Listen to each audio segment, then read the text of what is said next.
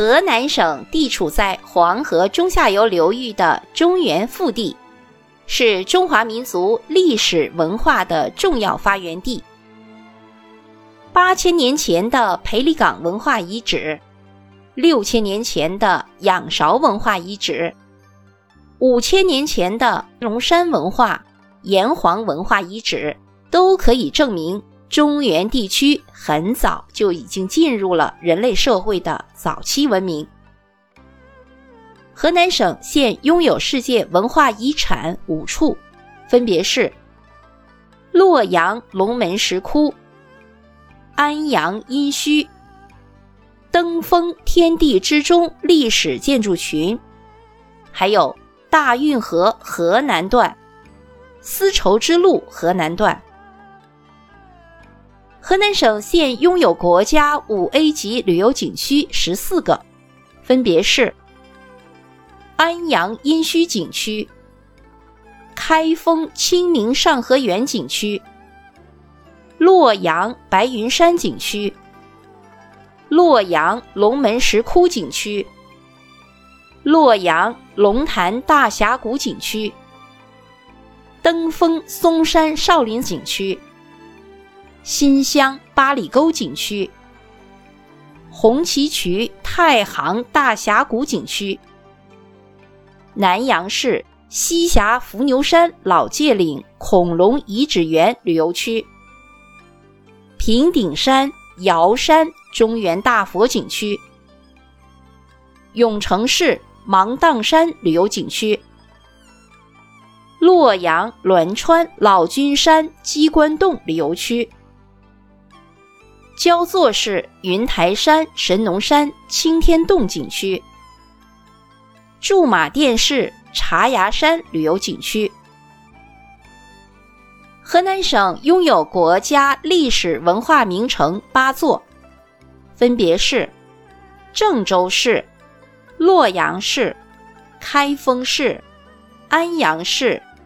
浚县、南阳市、商丘市。濮阳市，河南省拥有国家级风景名胜区十个，分别是鸡公山风景名胜区、洛阳龙门风景名胜区、嵩山风景名胜区、王屋山云台山风景名胜区、瑶山风景名胜区、林绿山风景名胜区。青天河风景名胜区、神农山风景名胜区、桐柏山怀园风景名胜区、郑州黄河风景名胜区。河南省还拥有国家地质公园十五个，拥有全国重点文物保护单位三百五十八处，国家级自然保护区十三个。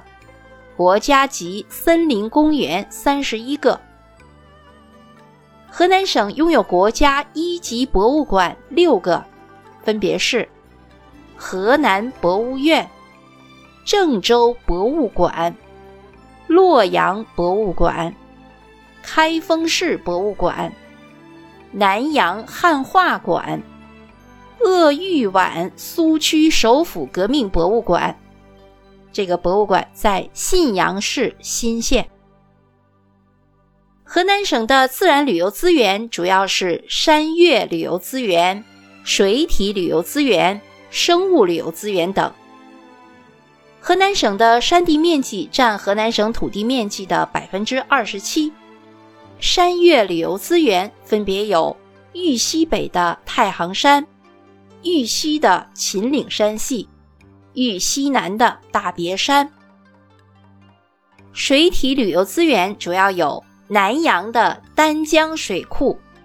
黄河的小浪底水库，还有鹿浑水库、素鸭湖水库、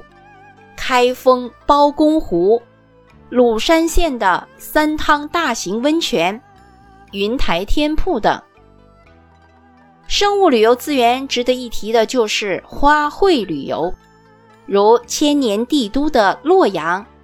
每年的四五月份都举办中国国际牡丹文化节，会吸引无数的中外游客纷至沓来。河南的洛阳被称为九朝古都，著名的旅游景点有龙门石窟、白马寺、关林、古墓博物馆等。开封古时称为汴梁，是一座有着两千三百多年历史的古都。因其历史的更迭及黄河水患，形成了开封城城洛城，地下埋着几座城的特殊的景观。著名的景点有清明上河园、龙亭、开封府、大相国寺等。安阳是河南省的北大门，素有豫北咽喉。四省要道之称，举世闻名的殷商文化以及最早的文字甲骨文就诞生于此。著名的景点有殷墟、岳飞庙、园林等。